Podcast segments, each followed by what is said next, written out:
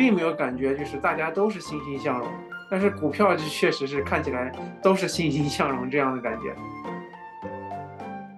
回到巴菲特，他投资这几个日本的这五大商社的话，其实就相当于投资了日本的能不能正常运转。不过如果日本不能运转，这个五大商社可能会有问题；如果日本能运转，这他们肯定不会有问题。就是这样的投资，就是十分的稳。比较厉害的一些隐形冠军是一些 to B 的产业链中间的公司，就是如果你不在中间从业的话，可能不太能有这种很深的感觉。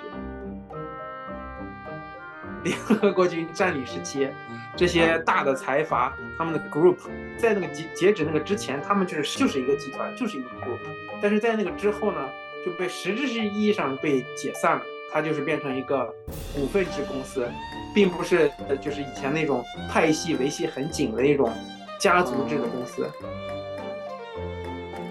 OK，然后这期我们呃，我跟 Lisa 来聊一聊这个日本股市和行业的隐形冠军。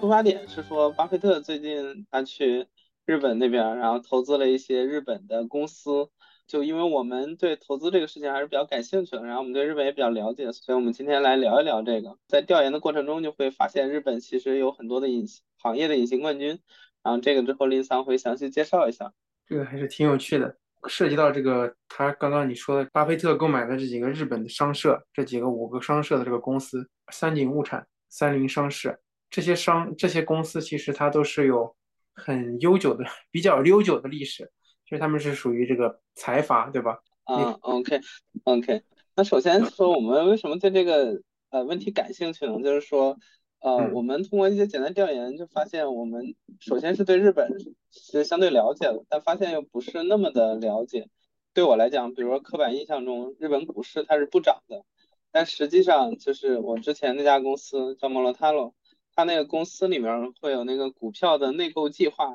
当时那个内购计划就是说，我们如果是内部员工，然后我们可以买每个月去定期去买他的股票，然后这个时候呢，你你买的那个价格是实际的这个价格的九折。呃，我当时是没有参与这个的，但我跟我一起去的那个同事叫秀桑，然后他是买了这个的，然后他在那儿待了几年之后，他每个月可能买的也不多，买了个两三万日元这样子的一个水平。他是三年左右，然后也撤了。撤的时候就把那些钱都取出来。当时他的那个那个钱就已经是涨了。最近，然后我们又去回看了一下这个公司，发现从我当时入职开始之后的七年半时间里面，就是摩罗萨老这家公司居然翻了十倍，也是挺挺挺让我吃惊的吧。就是整体上来讲，会觉得那家公司会成长，但是能翻这么多，就是还是挺吃惊的一件事儿。就是说明日本股市它可能跟我印象中的这种刻板印象它不涨是有一些差别的。另外一个印象就是说，普遍在那边的感觉是大家对投资是不感兴趣的。前就前几年那边有一个很火的词叫“食草系”，然后也是那边日本同事告诉我的，就是说那边的那个年年轻人们，然后对所有这种欲望很强的东西都不会有那么强的这种欲望去去获取，比如说什么这个赚钱啊。比如说什么异性啊这种的，所以整个就是一个偏食草的氛围。呃，在这种印象下，我会觉得那边的房产啊、股市啊这些可能也都是大家不太参与的。特别是那边房产普遍来讲一直是这种房住不炒的状态，那个房产的价格都非常的平稳。但这个也有一个很很吃惊的发现，就是林桑那边调查了一下，发现原来半数日本人都是股民，这个也是很很让人吃惊的一件事儿。对这个我也是，你说了这个之后，然后我就看一下，比如说我看到的这个是东证他进行的调查，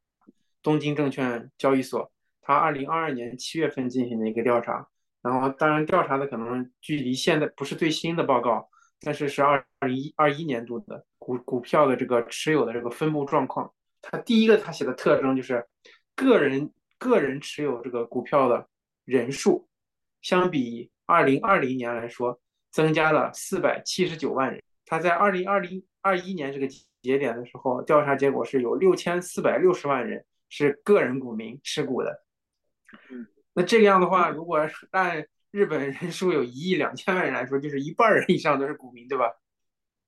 对，所以还是看了这个数据，还是挺吃惊的。这个是一个点，就是说我们简单调研发现，日本其实我们相对了解，但又又有一些不了解的那的地方，所以就会。考虑这个日本是不是也有这种投资的可能性。然后另外一点，当然就是说，我们要不要跟着股神去投资一下这个日本股市？啊，然后另外也是就是像中国这边比较了解，就是像日本股市，它这个已经好多年都是一个平淡表现。那在这种情况下，它可能酝酿着一个更强的这种增长动能。那就是如果在这个股神一波带货之下，很可能它会有一波比较强劲的增长。嗯，然后另外呢，就是看会看到一些新变化，在《金融时报》上看到的，就是说日本证日本证券交易所新任掌门人就是。也也概述了一下他们在这个立场上的一些决定性的转变。那个叫山道裕己，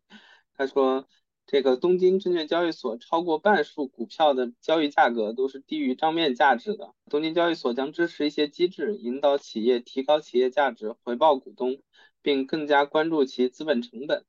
呃，日本企业管理层现在面临着这个明确而不可避免的压力，要求他们以一种前所未有的方式向股东负责。就这个这点是可以补充的一个一一个点，可能这么一说就是有一点太官方了，但是大概意思就是说，就这个公司到底多大程度上对股东负责，这是一个各个国家会非常不一样的一个点。就比较典型的是像中国，中国就是最最近这两年不是 A 股跌得很惨就上个月吧，然后中国就开了一个这个会，就金融方面的会，大概就是说做中国特色的估值体系这种，就是中国这边。它像 A 股的这些国企，它整体的市盈率始终都是非常低的，那就相当于它没有办法有效从市场上去获得更多的融资。如果说它要是有一个更好的一个估值体系的话，那就是对公司来说更多是一个好事情，然后对这些股民来说肯定也是一个好事情。但这个东西，我我理解它就是有一些它很特殊的这个背景，就比如说对国企来讲，它最最重要的因素，它不是要回报股东，就是它首先是国企嘛，就是它是要对国家负责的，对它来说优先级最高的肯定不是回报你这些股东，它最高的优先级的肯定是说我这个公司就是正常运营，然后维持国际货价值。对，就所以这个回到刚刚那个说的那个点，就是日本。其实很多公司，我们后面可能会提到，日本很多公司也是会有类似的情况。他们现在做的这个转变，就是相当于是说，我们从这个呃理念上回来更加重视这个公司给股东提供的价值。那从这个角度上来讲，就是很有可能会激励一些这个更多的人去买他的这个股票，成为他的股东。就是这是一些可能从这个新闻层面，或者从日本的这个证券交易所方面，他们给出的一些表态吧。嗯，官方的指指针性的这种，对指指向性的这个，对这这方面我不知道 Lisa 有没有看到一些类似的东西。嗯，倒是我我可能个人来说没有太关注，比如说他这个官方媒体啊这些，感觉日本也没有太报道这个，但是感觉有很多这种体感上来说就是热度，你可以看到各种媒体啊信息，它并不是说报道一些官方的言论，而是说，比如说一些证券公司就在说。就会出这种标题啊，这个标题就是，呃，日本什么时候冲上四万点，就是中证，呃，离四万点还有多远啊？等等的这种标题，那其实就是说，处于一个比较热烈的氛围当中，大家都对这个股市的这个状况，然后前景是有一些期待，有很多期待感觉。确实是有一些公司，你比如说他们是比如出口产品为主的，他们确实是受到了日元这个，因为日元。对美元比较弱嘛，这一最最近这一一年多以来的话，其其实一直日元处于弱势，所以他们在对于他们来说，日本的出口其实是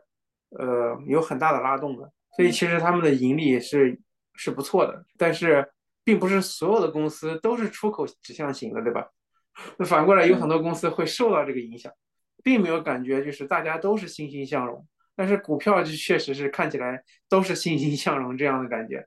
OK，你说这个也挺有道理的，就是说，就是像可能大家感官上比较比较厉害的一些公司，这这个我们之后介绍日本典型公司的时候会有介绍，就日本那边比较厉害的一些隐形冠军是一些 To B 的产业链中间的公司，就是如果你不在中间从业的话，可能不太能有这种很深的感觉。然后我们第二部分主要讲聊一下我们调研下来的日本股市，主要包括两部分，一部分是这个。跟中中国、美国对比下来的一些情况，然后另一部分是聊一聊巴菲特这次去哪儿，到底投资的是什么样的公司？啊，令桑，你觉得我们先聊哪部分？我们要不先说一下基本的数据，然后再让大家有一个宏观的感觉，然后我们再可以说一下这个公司是哪些公司。OK，行，那可能数据这方面就我先来介绍一下吧。首先是这三这三个国家，然后它股市的一些不同的特征。比如美国，这个也是援引《金融时报》的，最最近的话，可能大家感受更强烈一点。就是它是由一堆估值高的离谱的科技股主导，像比如说苹果、微软，然后都是两万多亿美金，然后就马上要冲上三万亿美金，就非常夸张的一个市值。就是它这一个公司，然后可能相当于两千个小公司，就是的一个市值，就是都都算上市公司，但是它一个公司顶人家这个两千个。呃，跟日本对比的话，就是在东证指数是回升到一九九零年水平的时间里面。就是在这三十多年的时间里面，标普五百指数上涨了百分之一千，就上涨了十倍。也就是说，在整体来讲，美股是一个比较强势的一个上涨的一个一个一个状态，在这这么多年里面。然后它整体是由这个呃比较高估值的科技股来主导。然后日本的话呢，就是以过去十二个月盈利来计算，就是东证指数目前是。市盈率是十六倍，然后标普是二十倍，MSCI 的全球指数是略低于十八倍。MSCI 这个全球指数的意思就是就是相当于把全球主要股主要公司的公司都给统计进来，然后泛看不同国家的，然后它的市盈率大概是一什么水平。就从这个角度上来看，日本它的那个市盈率还是一个比较相对相对低的一个水平。刚刚也介绍了日本，它就是东证指数是就是现在刚回到九零年这个比较高的水平。然后中国的话就是分 A 股、港股，A 股这边国企基本上占住总市值的差不多一半，然后剩下的百分之四十是一个民企，还有一些是公众企业。另外，中国其实名气比较大的一些像腾讯、阿里、拼多多这些，它都不是 A 股的上市公司，主要上市地都是在这个香港或者美国。另外的话，就是可以看一些这个整体的数据情况。这样，这个数据可能稍微有点，稍微有点早，但但也就是二一年、二二年的水平，因为这两年股市波动比较剧烈，所以呃可以作为一个参考吧。然后以美元计价的话，美国现在美国是四十五万亿美金，现在肯定超了。然后中国是十三万亿美金，现在应该比这还低一点。然后日本是六点七万亿美金。然后这块儿有一个那个反直觉的第一点，就是说。嗯，日本它其实比想象中的市值要高。要首先介绍一下这个巴菲特指标，巴菲特指标就是拿你这个公司国家的这个总市值，然后除除以你的这个呃总的 GDP。然后呢，就是美国它是远超百分之一百的，美国大概在百分之一百五这种水平。然后日本是六点七万亿美金，日本 GDP 可能不到五万亿美金吧，四万亿多点儿，差不多这个水平，就是实际上也是百分之一百一百多。然后中国的话是不到百分之一百。然后另外的话就是可以看一下这个，呃，虽然说是它是从九零年到现在基本上没没怎么涨，但是可以看到它在最近十年里面，然后日本的这个巴菲特指标是在显著上升的。其实也就是说，在日本在近十年里面，其实它的股票是在上涨，并且它这个上涨比例虽然比不过美国，但其实也也比中国要好。然后另外的话是。像交易量换手率这种指标，嗯，我们这边是看了一下二零二零二二年六月的一个数据，然后美国的的交易量是五十二万亿，中国是三十四万亿，日本是五万亿。就对比市值的话，也可以发现美国和对日本的这个换手率是接近的，然后中国的话是要比他们的值要高出两倍多。整体来讲，A 股在主要国家里面，它的换手率是全全球最高的，所所以这就是普遍来讲，A 股有一定这个赌场性质的原因。证券市场没有建设完全，这散户交易的占比会比较高。像美国、日本这种比较比较完善、比较成熟一点的资本市场，就是它的换手率相对不会有那么高，就更多是由这种基金然后去做这些交易。我觉得违反我直觉的一点就是说，你刚刚说到的，就感觉日本的经济在停滞，但是其实，呃，从股市的这个贸易这个还有它的一些指标来看的话，它其实。在在成长，只是没有成长的像美国那么突出，对吧？对，巴菲特指标，然后它在二二年的时候，去年的话是百分之一百二十六点七八，十年前就一二年的话是百分之六十，就相当于这十年其实它整体的这个估值，就如果考虑它 GDP 基本上变化不大的话，它整体的估值还是翻了一倍的，就是跟印象中不怎么涨还是有差别的。对然后另外也可以介绍一下这三个国家的不同的典型公司。然后美股像刚刚介绍，它主要是高科技公司主导，比如说像苹果、微软、Google、亚马逊、特斯拉这些。然后 A 股的话呢，是以像消费、能源、金融公司为主啊，比较典型的就是像茅台啊、石油、煤炭、电力啊、四大行、平安招行这种。就是 A 股的话。A 股的话有一个应该是去年二二年还是二一年的数据，有点忘了。就整体的盈利是五点二万亿人民币，然后金融公公司的盈利是两点三八万亿，所以差不多是百分之四十六七的水平，都是让金融公司在盈利，然后剩下还有百分之十二是能源公司，所以这两个加起来大头就已经占了六成左右。对，这是这个 A 股最大头的一些公司。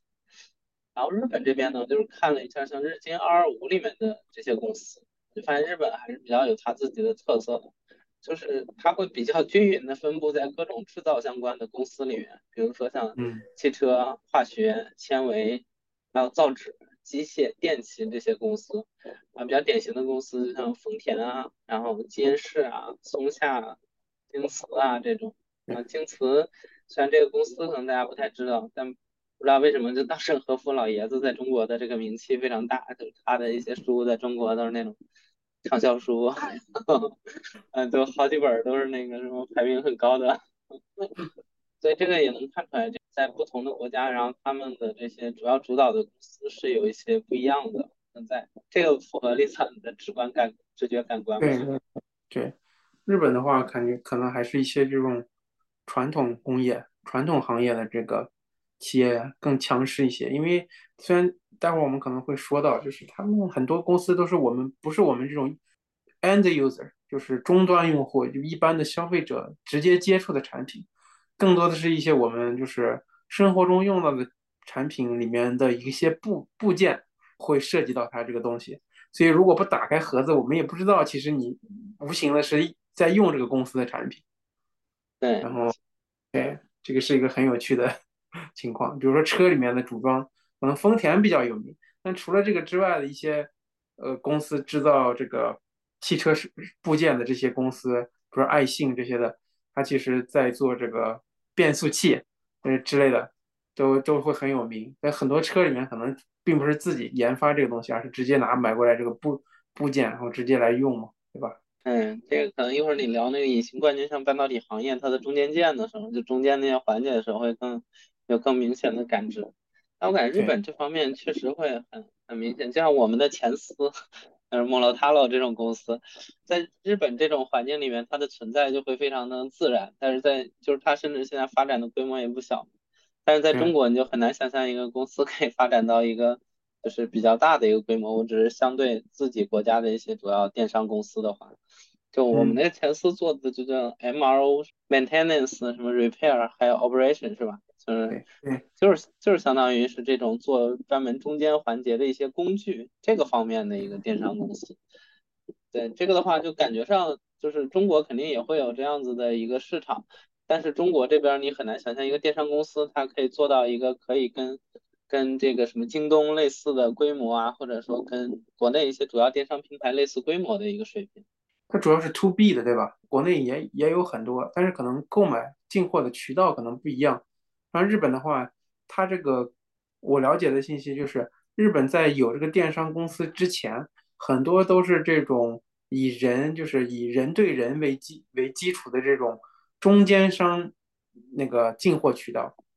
然后它分为一级一级进货渠道、二级进货渠道。也就是说，比如说你要买一个轴承或者是某一个工业制品用在你的产品里面，你可能为了买这个东西要被一你你这个东西你是从三级进货供货商那边拿的话，你要被一级供货商、二级供货商、三级供货商盘剥两三两三道以上的那个利润 margin，才这个产品才能到你的手里。这在日本以前是很典型的一种这个商品的流通手方法，就是有很多这种东西，就是我们可能中文就叫代理吧，因为某一个零件它有很多代理，但是你这个是它是专有代理或者是特殊代理。就是你不能通过其他渠道拿到这个产品，所以你必须通过代理去买。这其实一种很典型的、很很局限的一种贸易方式嘛。电商的话，在日本它其实它有它存在的意义，它打破了这种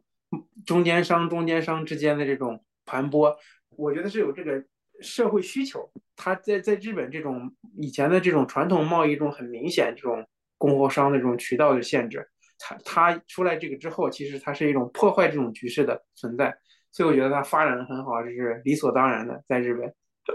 嗯，对，就是你刚说，可能就是类似于说这个公司它它的原始诞生的一些基础，就是为什么它可以存在。但我感觉是说它能发展到这么大规模，就是在日本电商里面可能也是排比较靠前的位置，就是从它的市值角度上来讲，对，就是说在中国这边可能就很难有一个。像这样子的一个垂类电商，就专对专门针对这种工业制造的这种垂类电商，可以到这么这么大的一个规模，就是我感觉还是跟日本那边比较，就是他自己的这些产业结构有比较大的关系，就是它就是这种这种 B 端的这种中间的环节的公司会非常多，对，它可能并不是像像像美国那种苹果啊、中国这个腾讯啊这么显眼，但是呢，它是有大量的这种行业隐形冠军。对，然后另外一个就是那边公司的一个特点，就是说像这个这个有点像之前刻板印象的里面，就是就是会考虑那边会有很多这种高股息的公司，然后这个的话，我觉得是对中国的价值股会比较有借鉴意义。呃，虽然中国现在还处在一个增长的情况，但是有一些领域已经明显能看到它它是有这个上限天花板的存在，你从这个增长率不断下降都能可以看得出来。主要可以参考一下日本的这些公司，然后可以看一下他们在低增长或者不增长的情况下，它的一个这个市场表现是怎么样的。然后我其实看了几家，但我觉得比较有代表性的可能是像三井住友这个公司。首先，我是他之前的用户，就我在日本时候用的那个银行卡和信用卡就是这个 三井住友的，嗯。然后看了一下它的那个营收利润情况，就是它从零二年开始。最近二二十年，然后它的营业收入都是在这个三万亿日元上下徘徊，啊，最低是那个零九年金融危机时候的两万亿日元，然后最高是一八年的这个四点七五万亿，啊，营业利润去除那个零九年金融危机的特殊情况的话，大部分时候也是在一万元一万亿日元上下波动，然后总体而言是一个稳定的一个低增长状况，然后虽然它的那个股价一直是上上下下在。这个波动震荡，但是它的每年的派息就是倒是在稳定增长。我感觉这个有一定借鉴意义的话，就是说它可以跟中国来对比。就中国现在的话，四大行总体的营收利润还在增长，但是这个增长速度已经明显在放缓。我估计很快也会跟这些日本的这些银行类似，不增长或者低增长，就是但是派息可能会慢慢提升。这个就是一个，就就可能它。的投资逻辑就不再是适用那种增长型的公司的投资逻辑，那就是说，我比如说同样有这么多钱，那我可能放在这个股市里面，然后我就可以获得这些利息。在股市里面的话，然后我可能这些钱就是存在银行，我的利息会比那个还要再比比放股市还要低。虽然它不是一个增长型的逻辑，但是你整体而言，你自己获利会更多。做一个对比的话，就比如说在日本，日本存。嗯，它是零利率或者负利率这种，你要把这个钱直接是存存在银行里面，那个钱就相当于是不会变化，对，不会变化。但你如果买它的这个这个股票的话，那这么多年过去了，但是你每年都拿了一个百分之四、百分之五这样的一个利息，即使它股票没怎么涨，但是也没怎么跌。就是比如说你有个两千万日元放在日本的银行，放了放了一年之后，他给你派了一百日元的利息。那你肯定心里会想，你是在侮辱我吗？咱们他那边会派利息，现在现在利率是多少呀？是零利率吗？嗯，好像没有利息吧？啊，没有太关注过。可能这个就是我感觉中国将来遇到的时候，可能会有一个比较震荡的感觉，就是如果这个银行已经不给你利息，为什么要存钱存到银行？就是省得自己省得自己家里放钱嘛。我觉得这个利率这么低，就是这这肯定是必然的嘛。这也是和和刚刚我们之前开头就说这个日本一半以上是股民是有关系的。可能与其放在银行里面，还不如拿出来去放在股市里面，会带来一些盈利收入，对吧？有道理，有道理。对，刚没说完就说有一些那个比较有趣的思路，这个也是呃在 雪球上看到。比如说现在因为国内大家都不贷款嘛，都不借钱。所以就招行闪电贷现在借款的年化利率才百分之三点六，但是它的股息就派息已经超过百分之四了，百分之四点几，然后就会有人说，那我去那儿贷款，然后去拿来买股票，那我每年派的息还比我这个那个利率还高，然后这样不就可以这个无风险套利嘛？思路是很有很有意思的，但其实它操作性肯定是有一些问题的，股市还是不确定。所以你还款的时候，除了考虑还的利息，你还要考虑还本金。那如果股市的话，还是有它的一个震荡，很有可能你还不上它的本金。所以这个只能是一个更长期的角度上来考虑，可能是比较好的一个方向。但这个是一个很有趣的一个考虑股息的一个方向，就是说像刚刚这种投资，然后慢慢等派息的这种逻辑的话，是有一些那种搞养老金的公司或。就比如说加拿大这种的，然后他们就很多国家，它的养老金是有一个专门很大的养老金基金嘛，然后这些钱就会拿去投资嘛，这种的。你如果长线来看，那你可能放在这些地方，它的收益会比你自己存银行之类的会更高，或者买债券，就会有一些有这样子的投资逻辑去买。所以呃，我感觉这个就是给我自己买这个中国价值股提供了一些这个借鉴思路吧，然后。呃，可能有一些比较确定性的方向，就是像金融这个这个这个方向，我感觉在中国这种金融强管控的环环境下，这个整体金融行业它的这个营收利润，嗯，很大程度上的确定性还是比较强的。那你如果不期待一个成长性的话，只是只是希望获得一个比存银行更高的一个收益率的话，这个还是很值得去呃尝试的一个方向，就一部分资金的配置。所以，嗯，OK，所以这是第一部分一个整体的一个概况。然后第二部分就是，嗯，林想这边聊一聊巴菲特投资到底是一些什么样子的公司。对，特别是我主要想想说一下，就是他买的这几个日本的公司，其实是有什么样的特点。不过在说这个之前，就是，呃，感觉巴菲特投资的一些公司，从体感上面来说，主要都是强现金流的这个公司。所以不论是他在美国的持有，应该是他现在持有三分之二以上的股建仓都是在美国的，是本土的这个，比如说苹果啊，然后可乐啊等等的这些公司都是强现金流。在剩下的这个三分之一里边，最近特别是五月底这一步这这一阶段的这个操作比较突出的就是购买了这个日本的算是最顶级的日本的五大商社。首先，日本的这几个公司投资的五个五大商社，一个是。三菱商社，还有一个三井物产住友商社，还有两个，一个叫伊藤忠大手商社，另外一个就是丸红，他们几个都是商社。日本的这几个商社其实都有他自己的特长，那相当于是五个不同的选手在五个不同的行业都有自己的强项。你比如说我们刚刚说的最先开始说的这个三菱商事，三菱商事它它的主业它什么当然什么都做，商事其实就是贸易贸易公司。然后就是什么能赚钱就搞什么，可以这么理解。这个三菱商事它的它的特长是这种天然气，还有石油能源行业的这个贸易，然后当然还涉及一些自汽车啊、食品产业。但是它的主体其实它的最擅长的就是天然气还有石油这种能源行业，能源的贸进出口贸易。三井物产它的特长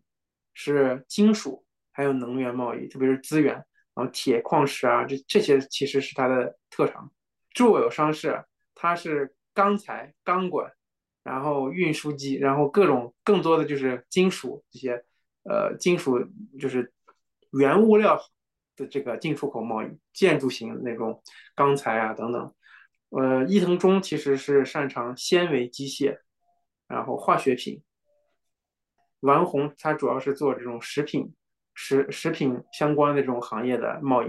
所以你看它其实是在不同的赛道，但是这些赛道覆盖到人每我们生活的方方面面，对吧？这其实这个在我们的基础生活生活的基础需要的这个领域里面，比如说能源这些的是不可避免的，工业制品里面需要的这些基础工业品，比如说那个油啊、天然气、钢材。人的吃的东西、穿的衣服、纤维，那就不可不可避免的。这些他们其实是处于这种不可替代性，在日本的这种生活的方方面面，其实都是很重要的。比如说日本的话，其实日本人自己他们也在说，日本是一个进进出进口需求型的国家，就是说他如果他没有进口的话，他很大多数情况他可能就是吃的东西都不够，然后能源也不够。所以它其实这些公司很大一部分是把握了整个这个日本的命脉的，就是你只要能正常运转，这些公司是不可不可缺失的。回到巴菲特，他投资这几个日本的这五大商社的话，其实就相当于投资了日本的能不能正常运转。如果如果日本不能运转，这个五大商社可能会有问题；如果日本能运转，这他们肯定不会有问题。就是这样的投资，就是十分的稳。然后，当然他们因为做的这些领域相关，你可以显而易见，他们的现金流都是很强的，就是这种基础领域。所以这其实是它的特点。当然，就名字上，其实可能大家就经常听到的这种名字，三菱啊、三井啊，然后住友啊，对吧？伊藤忠啊，这好像都很熟，对吧？比如说刚刚刚刚你说到那个三井住友银行，哎，这个三井住友银行和三井物产啊、住友有什么关系呢？没有什么关系呢。其实其实其实他们是有很大关系，就是首先这个三井三井住友银行它是日本排名前三的银行，然后对第二第二呃第一好像那 UFJ 第二，没第一其实是瑞穗米子啊对瑞穗啊米啊对对对对。三井。住友银行它其实是一个合并的银行，就以前其实这个就涉及到另外一个我们想跟想补充的一点，就是日本的这个财阀它是一个什么样的东西？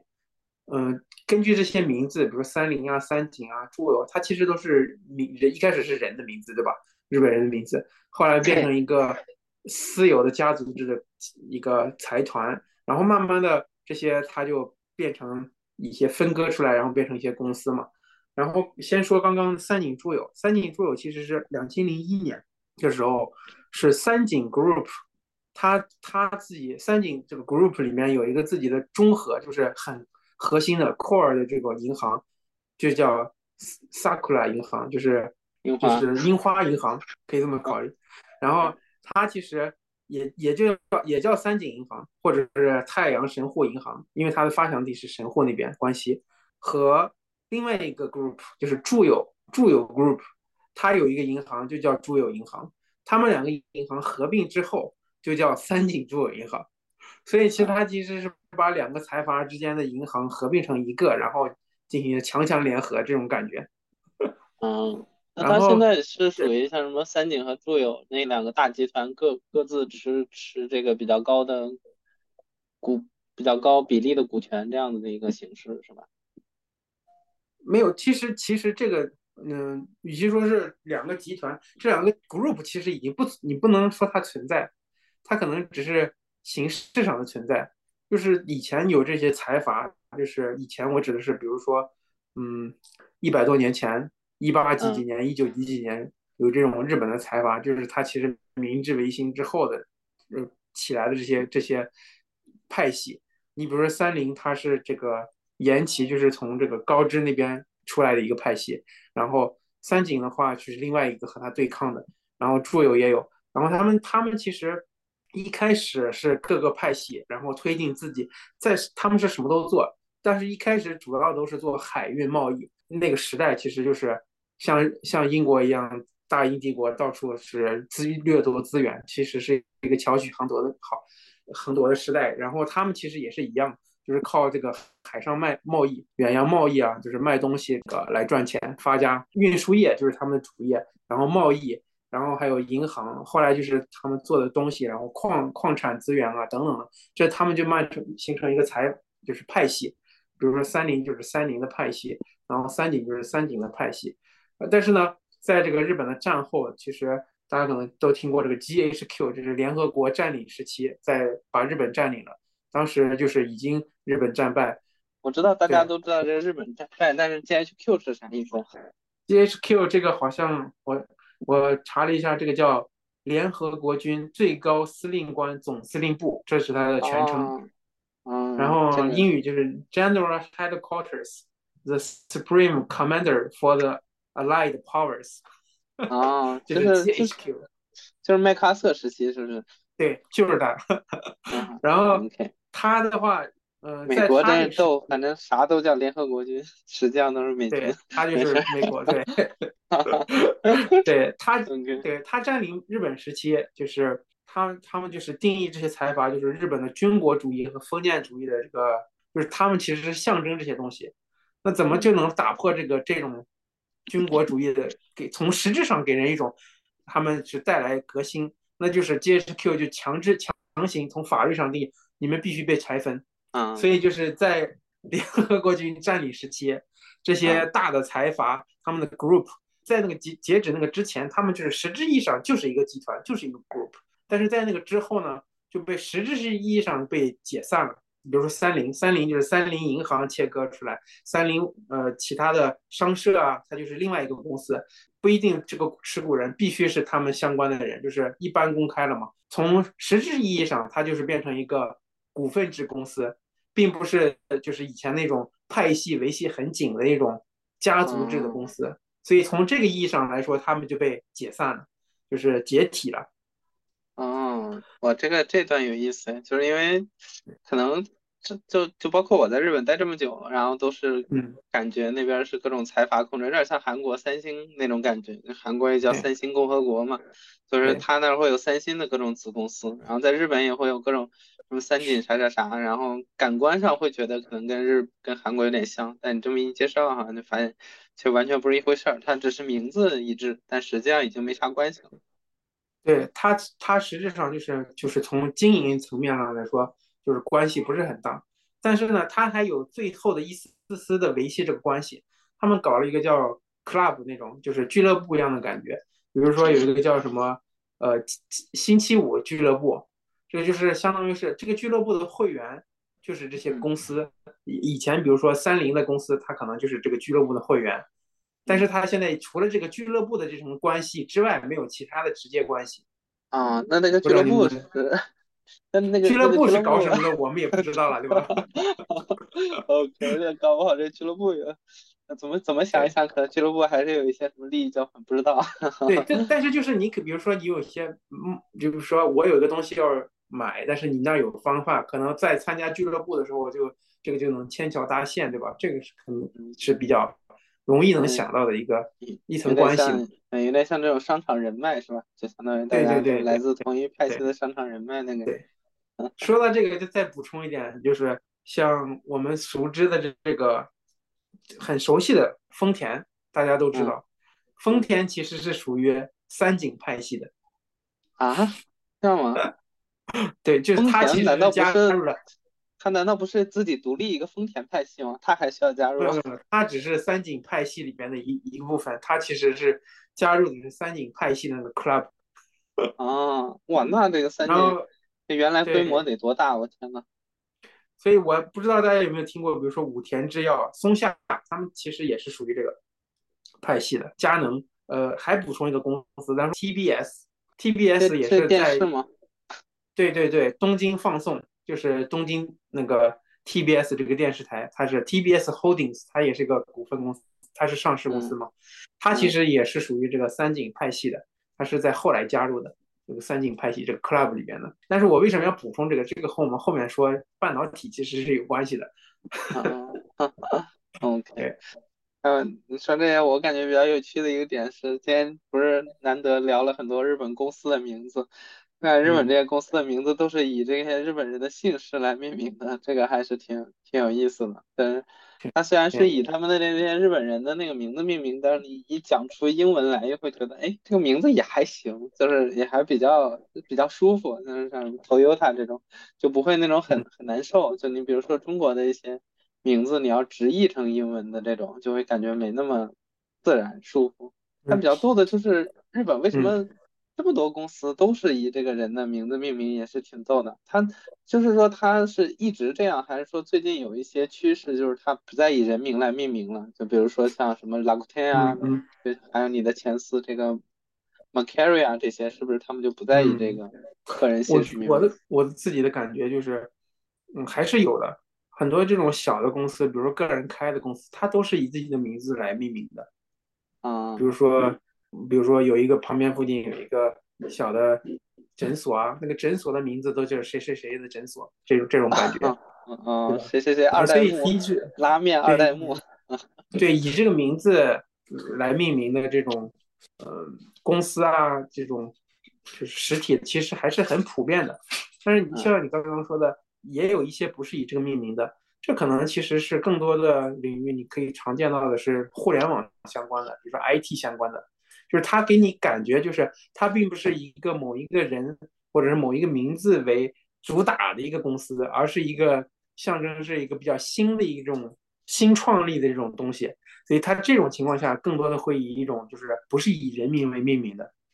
就像你刚刚说的这个乐天啊，它其实就是给人想要首先给日本人自己他们的第一印象，首先这不是一个像丰田一样的一种家族，然后是某一个人创立的一个公司，这是一个代表了新的这种新新新兴技术啊、新兴行业的东西，它会以就是不以人的名字为命命名。嗯，OK，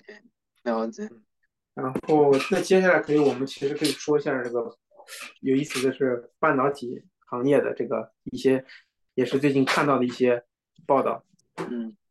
关于两大隐形冠军。对，我们就说是半导体的制作工艺，有看到一个日本的，就是调研报告，日本在这个半导体的制造这个领域里面，到底是处于什么样的位置？那当然，这个其实我本身也很有兴趣，到底是处于什么样的位置？因为之前其实很懵懂，就是就是这个半导体的制造涉及到哪些工艺，最常听的就是这个光刻机，对吧？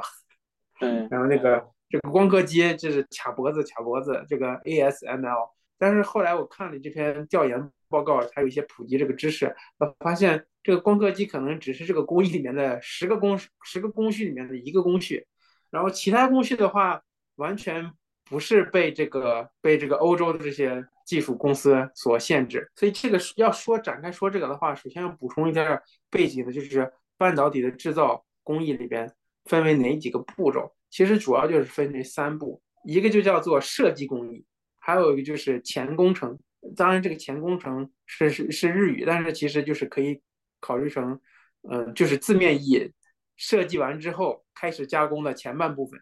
然后还有一个叫叫后工程，就是后后半部分。半导体制造这个三个部分，就设计过程、前工程和后工程。就设计工程就是它的字面意义，你要做一个半导体，就是集成大规模集成电路的话，你首先是要设计你这个集成电路是什么样的东西，就是一张图纸。很多公司的话其实都会有自自己设计这个图纸，但是设计完之后你要把它做成半导体，做成芯片，那这个做就分为前工程、后工程。前工程就是说，在这个半导体的晶圆上，这个硅晶圆上面，如果你把那个设计那个东西考考虑成底片的话，就要把你的底片上的东西打印到这个半导体晶圆上，这个就叫前工程。然后后工程就是说，打印到半导体晶圆上之后，把打印好的东西一块一块的把它切割下来，就是后工程。然后前工程其实刚刚我们说到这个光刻机，这只是前前工程里边的第一步。也就是说，把设计好的图纸、设设计好的底片，通过曝光光刻到这个半导体晶圆上。但是呢，在这个之后，其实还有很多步骤。你比如说，第二个步骤就叫 coaster developer，就相当于是把这个你打印好的那个过程显现的那个过程，还需要进行呃那个深度加工。这个已经超出我们的知识范畴了。但是这其实我想要表述的就是。除了这个光刻之外，还有很多工序。在看这个工序的时候，我就会发现，除了光刻机的欧洲的占有率，就是它在世界的 share 占有率百分之五九十五以上之之外呢，日本的话，在这个第二道工序，然后在其他的工序超过百分之九十的也有很多。这个其实就是我们想要说的这个它这个隐形的冠军。你比如说第二道工序，它有一个公司叫东京。Electron 就是东京电子，它这个工序是占到了百分之九十以上。这个为什么说它是隐形的冠军？因为我们平常不了解，就是我们在用芯片的时候，完全不知道这个公这个公司会在这一道工序占到了百分之九十以上的占有率。就是说，你要做这个芯片的话，不光是需要有光刻机，还需要有它这个东东京电子，它知道这个这一道工序的这个机器，才可以。进行接下来的步骤，也就是前工程需要很多步骤，并不是只有布光这这一个步骤。又说回到刚刚说了一下这个 TBS 这个这个电东京放送这个电视台，对吧？他说他是属于三井财阀里面的。但是为什么要说这个呢？就是这个 TEL 它的创始是一九一九六几年的时候，是东京放送出资五百万日元创立的这个 TEL 这个公司。啊，同一个老板是吗？就是他的创立是 TBS，因为我我自己读看了这个，我都有点不可思议，一个电视台然后出资创立了一个半导体公司，半导体加工制成的公司，然后这个公司现在是日本的支柱产业。在日本也有跨境，不是像只有美国有这种乔布斯这种，去搞既搞那个皮克萨又搞苹果的。对，所以它其实间接的，也就是说，我们回到主题，就是说。这个半导体，它在日日本的话，在这个不同的制程，其实都是有它自己领先的一些那个公司。你比如说日立，它也在在这个半导体制造工序里面占有一定的份额，都有自己的，就是比如说什么样的装置在这个制程里面是需要的，它都有自己的那个特长。而这些的话，其实我们平常因为接触的少，所以其实不是很知名的公公司。但是如果你看股票的话，有些时候会发现这些公司，哎，为什么它涨得很好呢？因为它是在这个行业里面不可缺失的一个环节。对我感觉这个图确实挺好的，就是相当于这个它把中间的很多环节，然后都给你拆分出来了。中国这边老报道 ASML 这样子情况，但实际上像日本和美国，可能才是这种后面很多环节的一个主要供应的大头。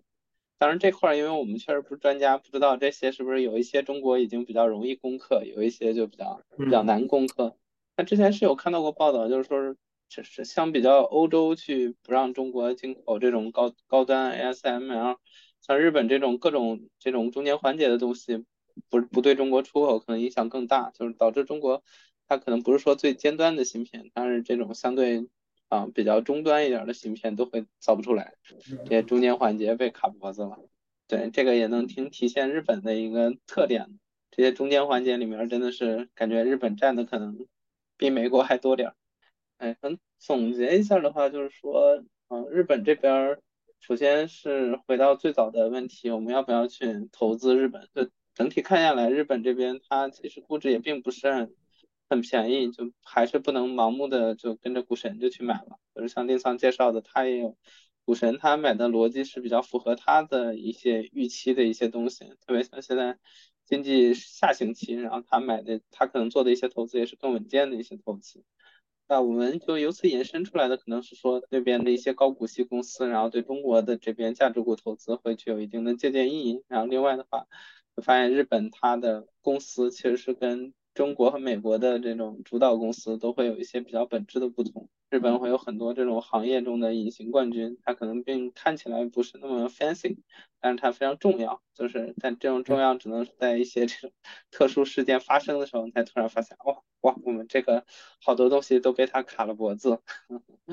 这样的感觉。日本这边公司因为它的特殊性，对这些。就是像终端消费者，因为大多数的这种散户之类的，大家是一些终端消费者的这种身份，嗯，你可能去理解像像像腾讯或者苹果这种公司会相对容易一点，因为你日常对对对对，然后你会理解这个东西在你身边的这个市占率的情况呀，朋友对它的感受情况这些。那日本这些公司，你其实也就很难直观的去感受它，你不是其中的从业人员，所以你直接去贸然投资它也是很